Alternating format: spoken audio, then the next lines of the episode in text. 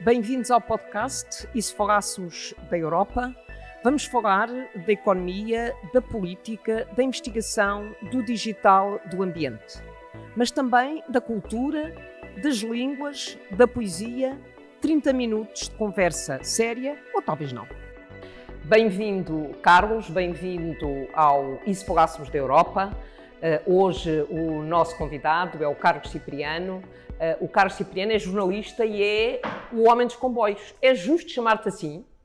Não me incomoda, também não sou um especialista, portanto eu prefiro apresentar-me como jornalista que habitualmente escreve sobre ferrovia.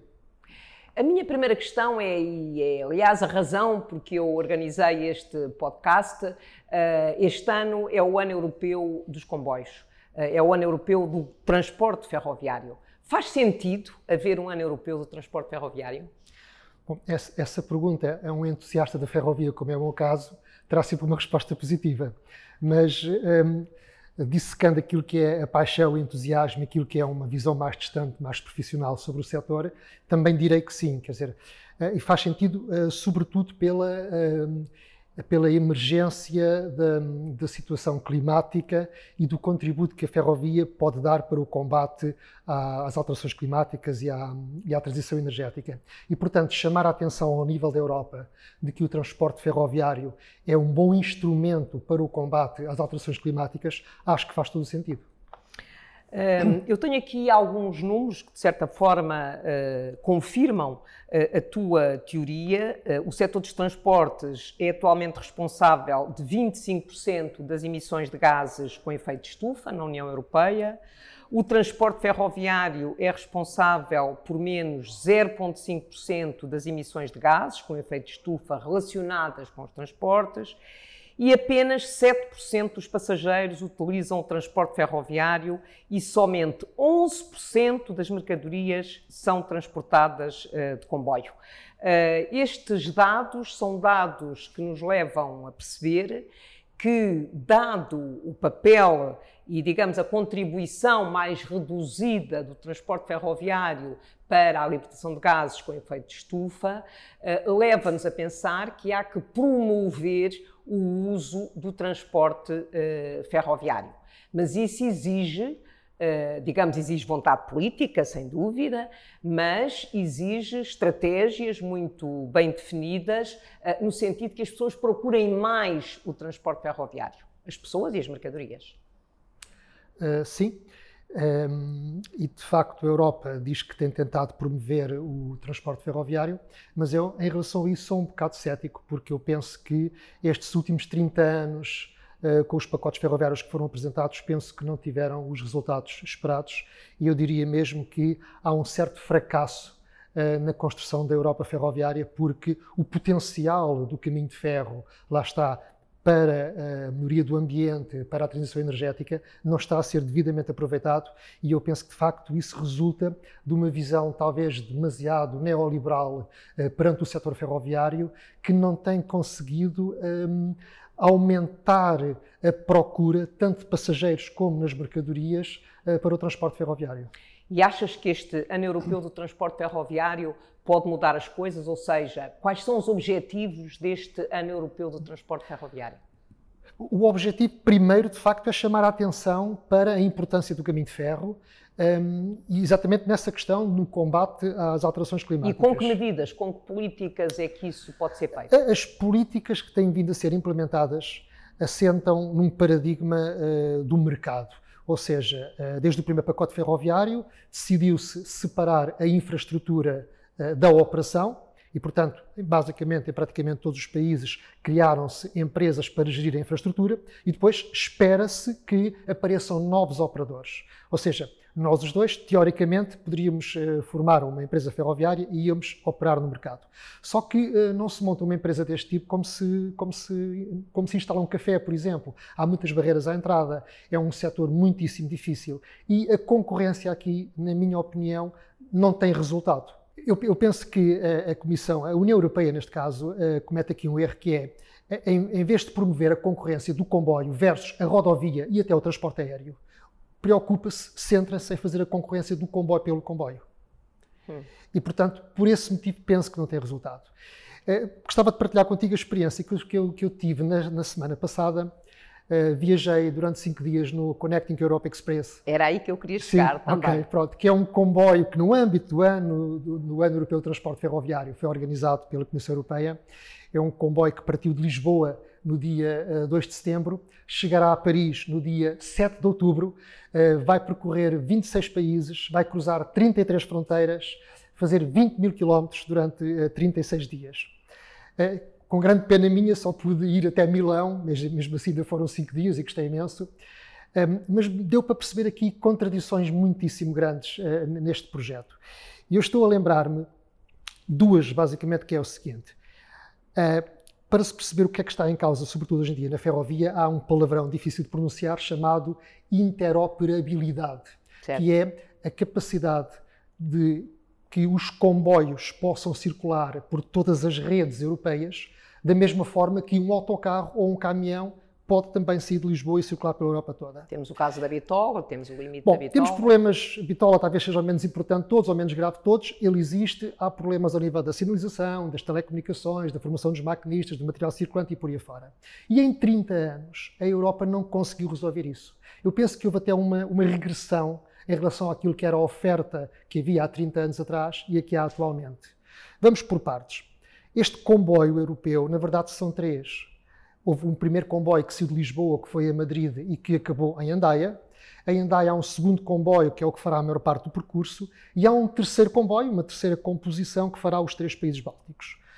Ora, isto é a prova de facto do fracasso uh, da interoperabilidade 30 anos depois, porque neste momento já havia tecnologia suficiente para, com um único comboio, sair-se de Lisboa, dar-se a volta à Europa e chegar, e chegar a Paris. aos Bálticos e chegar aos Bálticos e depois chegar a Paris, para mercadorias e para passageiros. Eu penso que aqui a Europa perdeu a oportunidade de arranjar uma montra ambulante uh, que se deslocaria pela Europa para mostrar o melhor que há da tecnologia europeia ao nível ferroviário, provando que a interoperabilidade é possível.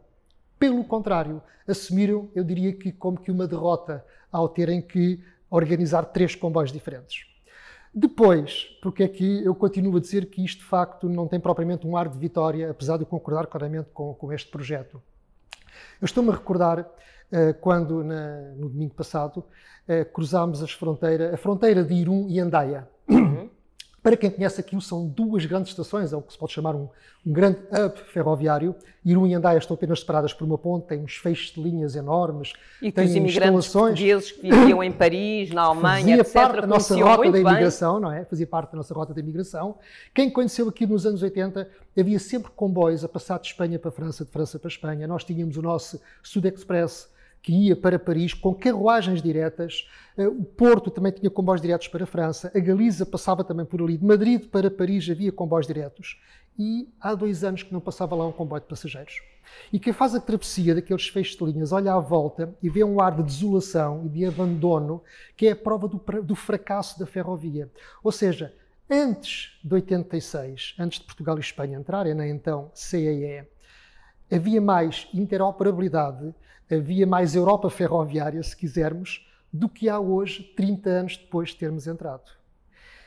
Para falarmos só de Portugal e Espanha, em 1985, um ano antes, havia cinco fronteiras ferroviárias operacionais entre Portugal e Espanha e havia 24 ligações por dia entre os dois países.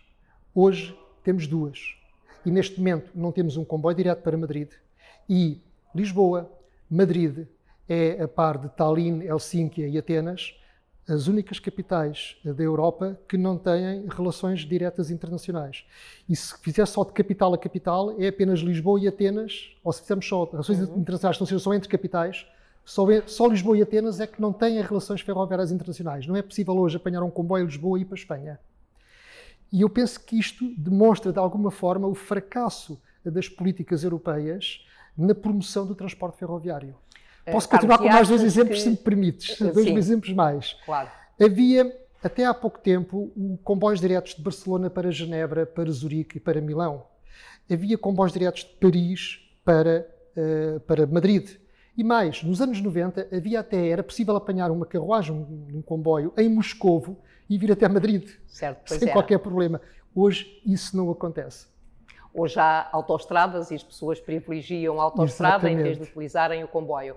Mas tu achas que este ano europeu, com as suas características, uh, permite, eu não diria voltar ao passado, mas uh, dar ao transporte ferroviário na Europa uh, a dimensão que ele deve ter como instrumento privilegiado de mobilidade das pessoas, das mercadorias, ou seja, sentes que há uma vontade política para que isso possa acontecer. Nós sabemos que nada disso faz de um dia para o outro, mas que há vontade política e há uma estratégia para ir por aí uh, para que o ano europeu não seja apenas um ano europeu e pronto, toda a gente discute o tema durante um ano e no ano seguinte, no dia 1 de janeiro de 2022, estamos exatamente na mesma situação, quer em termos políticos, quer em termos práticos. Ou seja, Achas que o ano europeu pode introduzir alguma modificação nessa matéria? Porque nós, no discurso político, sentimos essa mudança. Um, ao nível da promoção e de pôr a Europa a falar sobre ferrovia, claramente sim, porque o comboio por onde passa eh, leva jornalistas atrás, leva políticos, etc. E, portanto, é sempre bom que a opinião pública fique mais esclarecida e mais motivada e interessada sobre o setor ferroviário e as vantagens que ele tem para a qualidade de vida de todos nós, para a satisfação da mobilidade e, como digo, repito, para o combate às alterações climáticas. O discurso político neste momento parece-me bastante consensual. Aquilo que há uns anos atrás até podia se calhar ser só uma bandeira mais à esquerda do transporte coletivo, da ferrovia, do ambiente, etc. Neste momento é absolutamente consensual. Quer dizer, da esquerda à direita, acho que está toda a gente de acordo. Mas continuo a achar que há algum divórcio entre o discurso político e a prática. E tive a ocasião de o comprovar exatamente nesta viagem. Em Madrid, eu e, dois colegas, o Ruben Martins e o, Diogo, um, que fazem um podcast comigo chamado Sobre Carris. Tivemos a ocasião de falar em Madrid com a Sónia Araújo, que é a diretora-geral da Renfe para os passageiros. Falámos com o presidente da Renfe, Isaías Taborda, e falámos com a secretária de Estado, a Isabel eh, de Vera. E a todos colocámos a questão sobre a ausência de relações ferroviárias entre Portugal e Espanha no precisamente em que há um comboio europeu que está a promover a ferrovia e que no discurso político defendem todos a ferrovia. E as respostas é aquilo que no futebol se chama chutar para canto. Não responderam simplesmente, não há resposta concreta a isso. Mais tarde, em Chambéry, tive a ocasião de interpelar o ministro francês dos Transportes sobre a total ausência de ligações ferroviárias de passageiros entre França, Espanha e Portugal. Uhum. E ele também aí não respondeu. E, portanto, de facto, há aqui algum divórcio entre aquilo que é o discurso político e depois a realidade que muitas vezes é ignorada. Mas, por exemplo, no plano português não conheço em detalhe, porque não fui ver exatamente essa dimensão no plano espanhol e no plano francês, por exemplo, mas no plano português parece haver, um, no plano de recuperação e resiliência, financiado pela União Europeia, parece haver uma vontade política de dar uma outra dimensão ao transporte ferroviário em Portugal, inclusivamente poder impulsionar uh, as ligações à Espanha, etc. Tens alguma expectativa de que o financiamento que hoje existe no Plano de Recuperação e Resiliência em Portugal possa ajudar a fazer uma maior conexão, uma maior ligação ferroviária com a Europa, designadamente com a Espanha? Eu, eu, acho que este governo, de facto, e sobretudo graças ao Ministro das Infraestruturas, tem uh, mostrado uma grande aposta, de, efetivamente, na ferrovia, que me parece séria e empenhada, mas é dentro de portas. Uh, até porque uh, nas relações internacionais depende dos Estados-membros e, portanto, para dançar o tango são precisos dois. É, e o que acontece neste momento em relação... Sim, mas os planos de recuperação e resiliência prevêem exatamente a possibilidade de haver projetos que envolvem mais do que um país. Uh, sim, é verdade que sim. Ehm, no caso português, uh, está no mapa, de facto, fazer-se a linha de alta velocidade Lisboa-Porto com ligação à Galiza, portanto a prioridade do governo português foi, de facto, construir um grande eixo vertical atlântico e só depois a ligação à Espanha. Ainda recentemente, o Ministro das Infraestruturas disse publicamente, falando com a comissária, que pediu-lhe para pôr também o Faro, o Elva, eh, nas, nas redes transeuropeias. Há de facto essa intenção eu confesso que sou um bocado cético. Eu acho que nós, este país que não consegue, por exemplo, modernizar a linha do Oeste, nem arrancar com as obras de eletrificação da linha do Algarve, tenho sérias dúvidas que eh, nos próximos 10, 15, 20 anos eh, se façam essas ligações. Mas isto é o meu ceticismo a falar. Eu espero, de facto, estar eh, enganado. Mas nós somos os dois militantes da linha do Oeste. somos, uh, portanto, já fomos beneficiários da linha do Oeste. Da minha parte, ia todos os dias entre o Bombarral e as Caldas da Rainha, quando quando estava no ensino secundário, e de facto a linha do Oeste, aquela região que é uma região extraordinária, que tem atraído imensa gente, há imensa gente que vive na região e podia ter inclusivamente uma outra dimensão económica se tivesse ali uma linha que fosse uma linha funcional e que fosse uma linha que fosse uma verdadeira alternativa, quer ao carro, quer ao autocarro, porque quando nós olhamos, por exemplo, para os horários dos autocarros que saem diariamente do Bom Barral, das Caldas da Rainha, de Torres Vedras, nós percebemos que há ali procura para uh, uma linha que funcionasse normalmente e que fosse eficaz para trazer as pessoas para Lisboa. E essa é mais uma das contradições, Margarida, porque é, a, a modernização, eu chamo-lhe modernização low cost, uh, que está prevista para a linha do Oeste, não vai alterar uh, de forma radical essa a transferência modal da rodovia para a ferrovia. Porquê? Porque há ali um eixo que está construído, um corredor ferroviário que vem do século XIX, que já está feito, mas limitam-se a fazer pouco mais do que eletrificar a linha, eh, mas sem aumentar as velocidades, portanto não se intervém no traçado. E o acesso a Lisboa. E portanto, o acesso a Lisboa. E portanto, o que vai acontecer, penso eu, é que o que estão a fazer agora é a modernização que era para ter sido feita nos anos 70, 80 do século XX, não deve servir para o século XXI, porque a modernização que devia ser feita agora teria que ser para os próximos 50, 100 anos. E o que está a ser feito agora é muito pouco. E, portanto, apesar do ministro dizer e assumir que quer tirar carros das estradas, quer tirar eh, caminhões das estradas, as modernizações que estão a ser feitas em Portugal não são suficientemente robustas para que a ferrovia seja uma verdadeira alternativa. E, portanto, podem eletrificar a linha do Oeste, mas eu estou convencido que a A8 as empresas rodoviárias e o automóvel individual vão continuar a ter a maior fatia de mercado. E aí, mais uma, vez, minha, mais uma vez, sou cético e, e penso que isso também, de alguma forma, é um fracasso eu defendo há muitos anos e penso que estás de acordo comigo que ali naquela zona devia haver uma linha uh, completamente, um comboio elétrico. Eu costumo dar o exemplo do RR uh, eh, na região de Paris, mas que se justificava completamente, dado o crescimento que aquela região tem tido, inclusivamente em termos populacionais, económicos, etc. Mas eu ainda gostaria de colocar uma questão final. Tu viajaste neste comboio. Eh, que procura ligar os países europeus e para, digamos, comemorar eh, o ano europeu eh, da ferrovia.